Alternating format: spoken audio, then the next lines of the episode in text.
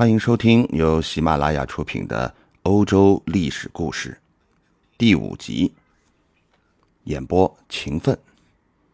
公元前一千两百年到三十年，进入公元前八世纪后，希腊城邦开始形成。公元前五世纪至公元前四世纪中叶，通常被称为希腊的古典时代。在这一时期，城邦的奴隶制经济得到了极大的发展，早期的民主政治得以建立。斯巴达和雅典也是在这一时期成为希腊最重要的城邦。公元前三百三十六年，亚历山大继位，并一路远征，建立了亚历山大帝国。其死后，帝国一分为三。地中海区进入了希腊化时代。当时设于1856年的雅典卫城有一张老照片。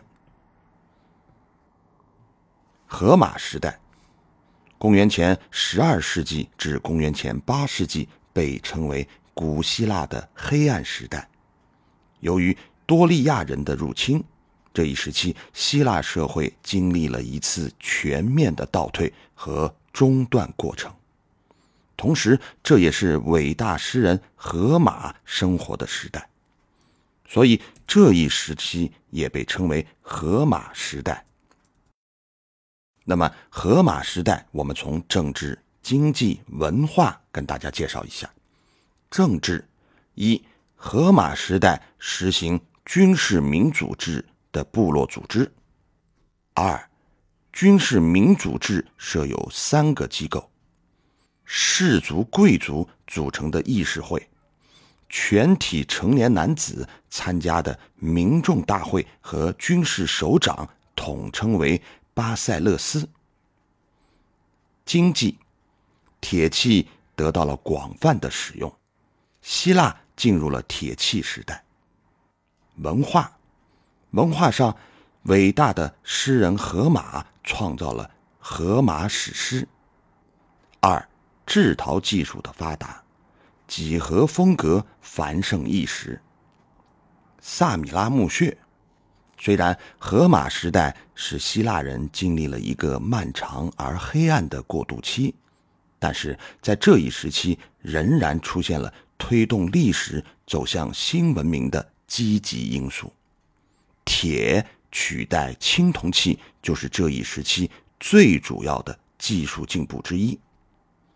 在萨米拉一个公元前八世纪的墓穴里，发现了献祭用的马匹和铁马饰。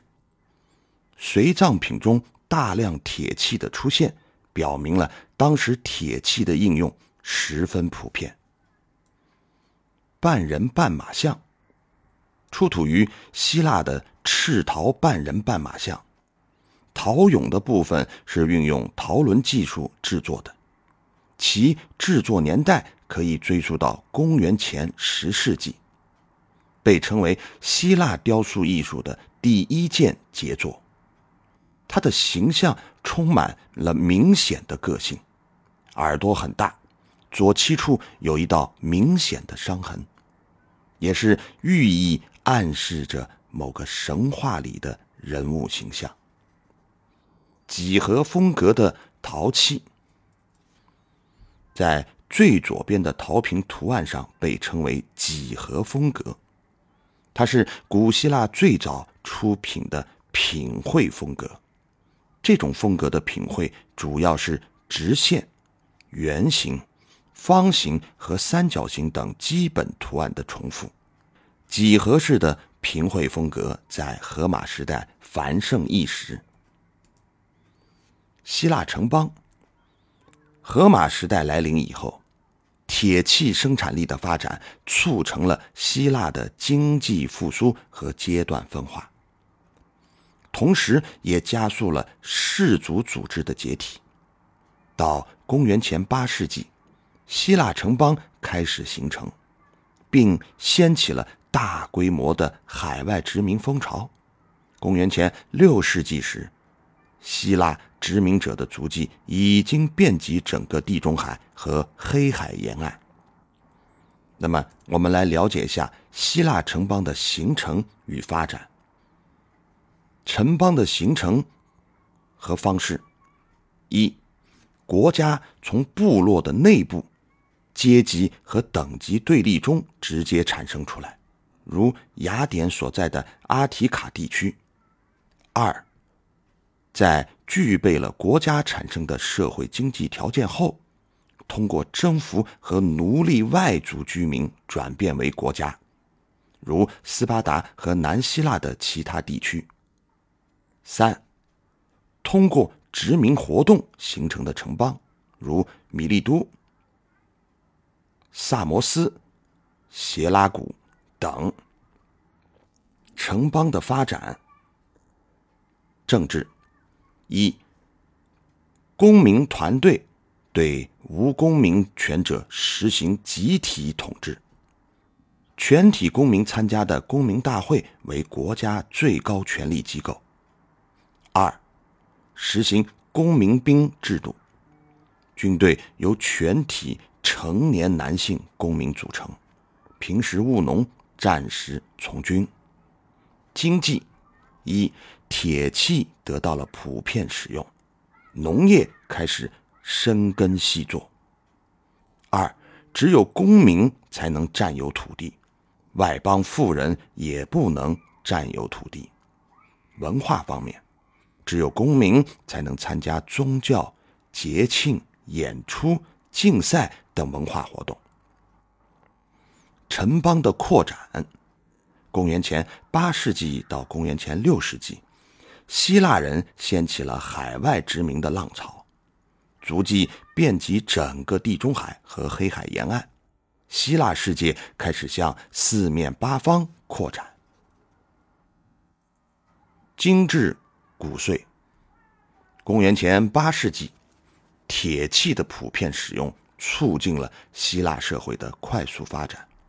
希腊多山而贫瘠的土地得到了生根，农业生产开始更加精耕细作。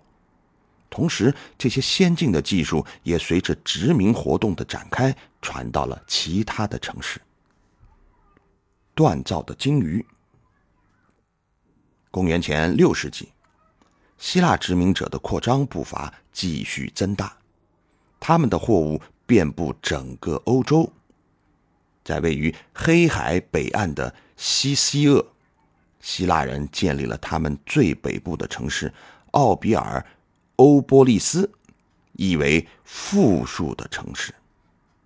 城中的金匠将雕刻有动物图案的金器卖给了西西厄人，依靠此而发财致富。图中锻造的金鱼就是希腊工匠为西西厄酋长打造的。好，这集我们就到这儿，下集更精彩。